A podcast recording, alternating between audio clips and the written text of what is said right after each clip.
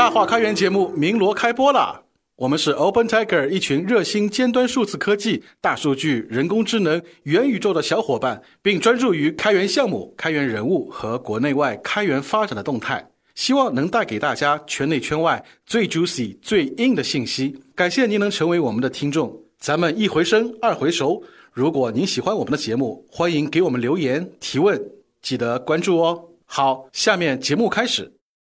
Open Techer.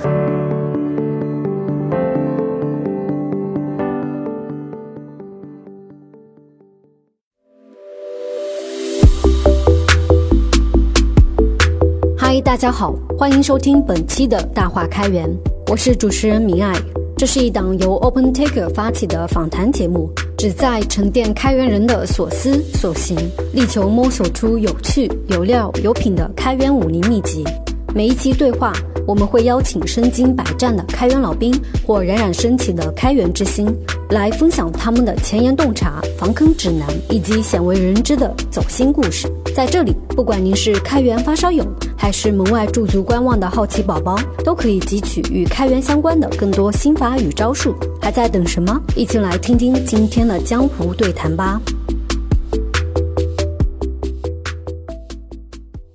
欢迎大家收听首期的大话开源节目。那本期嘉宾，我们非常荣幸的邀请到了 Dark Cloud 的创始人兼 CEO 陈启言先生 Robbie。他是复旦大学的计算机硕士，也曾在 EMC 和 Oracle 任职很多年，主导过一系列的云计算和大数据相关的前瞻技术开发工作。同时，作为中国最早的一批开源云计算的技术布道者。在开源社区以及企业级客户端都享有非常高的声誉，这也是为什么今天我们想要邀请 Robbie 来给大家分享一下他自己对于开源理念的解读，以及对开源技术在中国发展的一些看法。那我们先请 Robbie 来简单介绍一下自己和 Dark Cloud 这家公司吧。我叫 Robbie 陈，我来自 Dark Cloud 公司。我们这家公司专注于做创新的软件技术，我们的软件技术非常的底层，我们是一个新型的现代化的操作系统。在我们这样的操作系统上，我们帮助企业去构建所谓称之为现代化应用，这是我现在在国内在做的创新的方向。目前 Dark Cloud 在中国的业务主要覆盖金融、制造、汽车、零售、地产。政府和教育等行业。那在具体客户端的应用案例方便给我们分享一到两个吗？我们很多人的日常生活可能都会跟 Docker 相关，但它并不那么明显，因为我们做的是一个底层的技术。就像我们现在在上海最大的一个银行的合作伙伴是我们的浦发银行。浦发银行目前，如果大家有机会去用浦发银行的金融服务，你的每一笔支付、每一笔交易，甚至每一笔贷款。都是通过我们提供的技术平台来实现的。另外，像我们现在跟上汽集团、丰田、通用在合作的，就是这些新能源汽车的这样一个智能化的数据，都是由我们来做啊采集。像屈臣氏，它的整个这个数字化网点门店。的这个系统都是由我们现在在提供支持啊。另外还有就是健康码，因为健康码也是一个典型的政府应用啊。我们也有很大的业务在支持政府的所谓智慧城市的业务。那在您看来，开源技术在国内的发展经历了怎样子的转变呢？开源技术在中国的发展，我觉得经历了一个非常大的转变。十年之前还在原来的外企工作的时候，当我们跟客户去聊开源技术的时候，大部分的客户的第一反应就是这是一个不安全的、不可靠的，不是企业级的选择。他们会觉得这很新潮，但是它跟我没关系。但十年之后，我觉得发生最大的逆转，就今天你不仅仅跟企业的基层人员在讨论，你甚至会遇到跟企业的这个 stakeholder 关键的决策者去跟他谈，他们。都很愿意去跟你聊开源，而且他们会认为，开源是未来，是开放，是安全，啊，这是一个非常大的一百八十度的大转弯。这个变化除了我们确实在我们的新的数字化经济周期里走到了这个阶段，我们需要大量的这些技术来填补我们整个产业的空白，可能也有一部分原因受制于现在全球化的趋势和政治因素。但是其中还有一点非常重要的因素不可磨灭的。是在中国的整个信息化产业里面，开源技术的使用程度和科技公司的崛起程度几乎跟硅谷在同步，所以这也是一个非常强的作用，在这个市场上对客户在过去十年形成了强化的教育和理解。中国市场的公司、客户和科技公司，也许未来在开源技术领域是理解最深入的。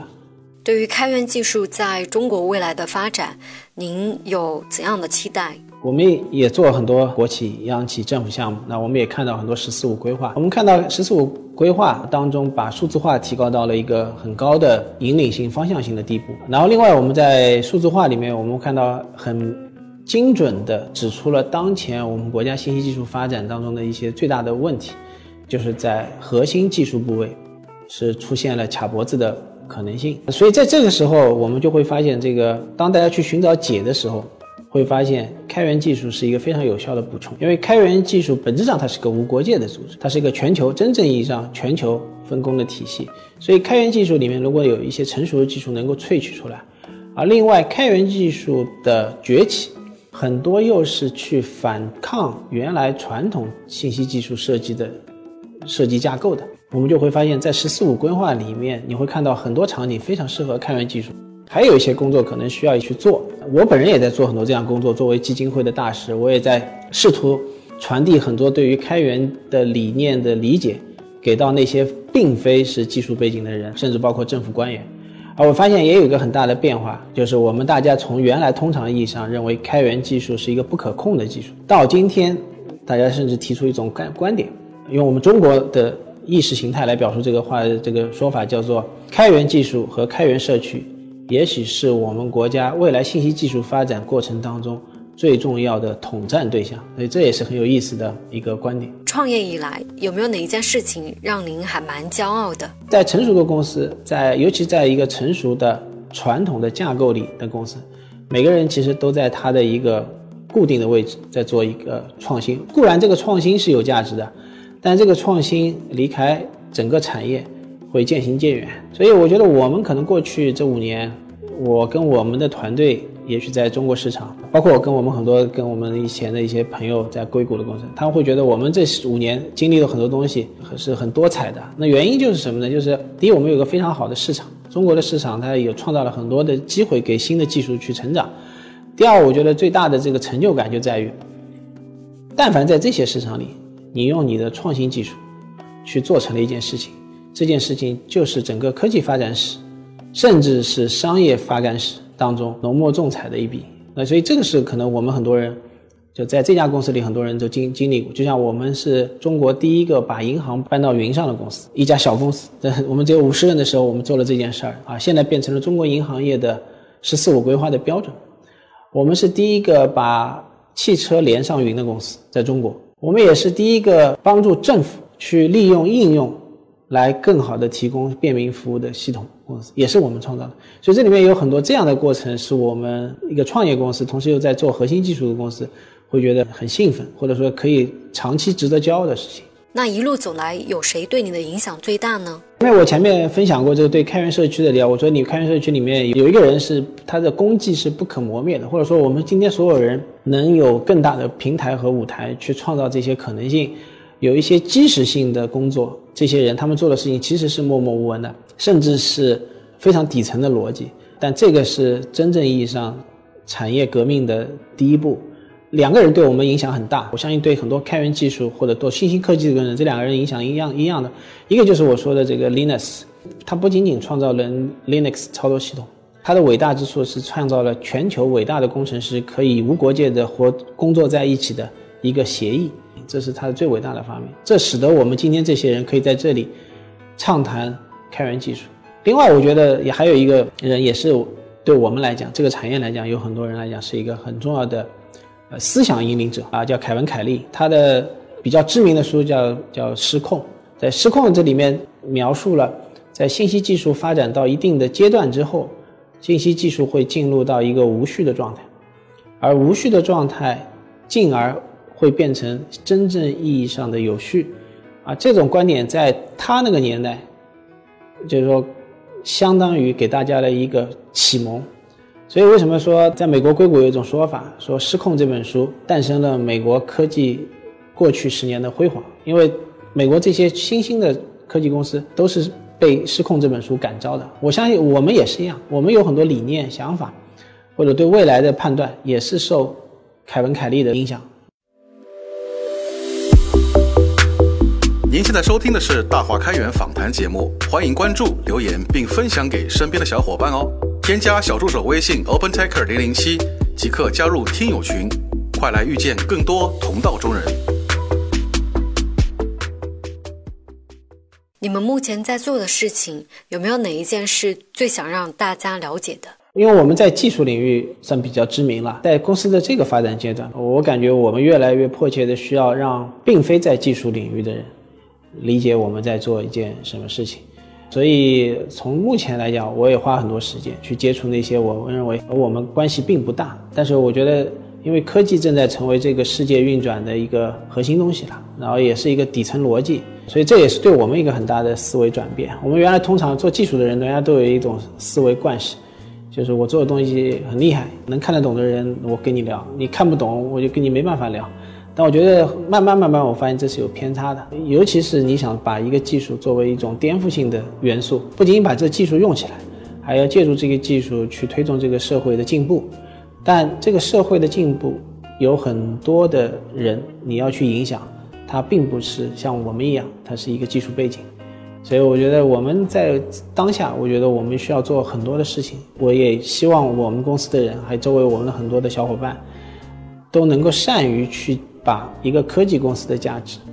解释给大家听，然后也希望有越来越多的人能够去理解和甚至是学习一些科技公司的底层逻辑。我觉得这个对我们来讲是一个很重要的事情。如果让您用三个词来形容自己的话，你会挑哪三个呢？我们最主要的三个词就是第一，敏捷 （agile）。刚才我说的这个，平常我们喜欢运动，是吧？那这个运动里面很重要的就是敏捷性。那同样的，我们的为人、做事，我觉得敏捷都很重要，尤其在这样一个你要做科技创新。然后第二，我觉得一个词儿是弹性 （elastic）。在技术上语，它是一种就技术术语，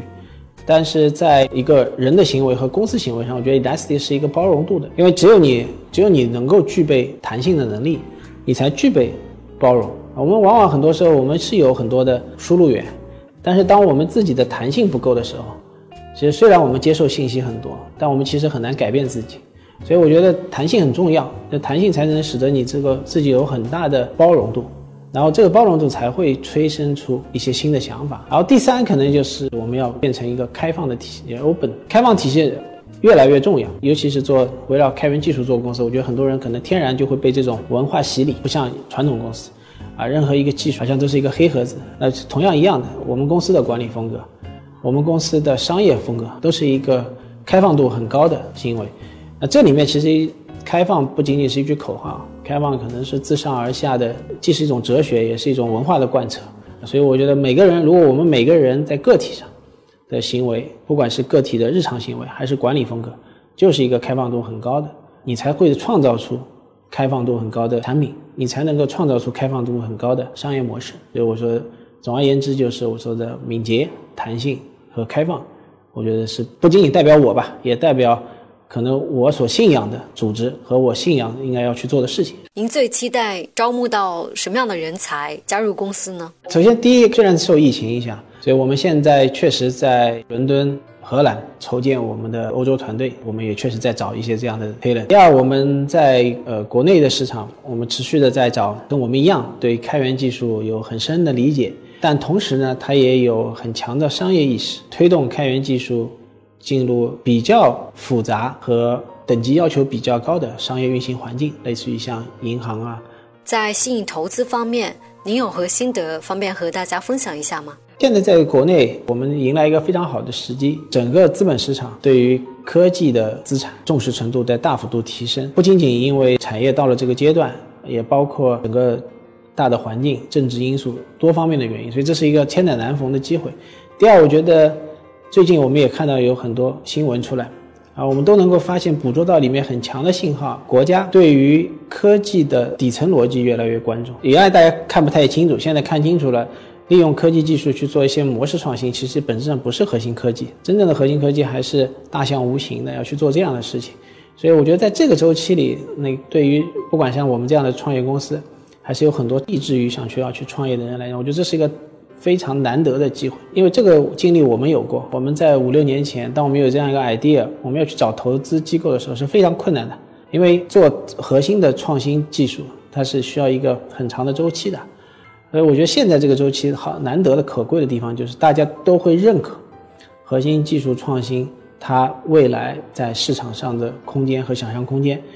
这个等于说教育成本会大幅度降低。所以现在这个时候，不管是你去做一个创业的动作，还是你去吸引一些潜在投资机构，我觉得尊重科学本身、尊重科技本身的人，可能是迎来了一个最大的红利，也是最大的时代机遇吧。工作之余，你有哪些兴趣爱好呢？我是足球迷，big fans for Manchester United。对 我踢的还可以，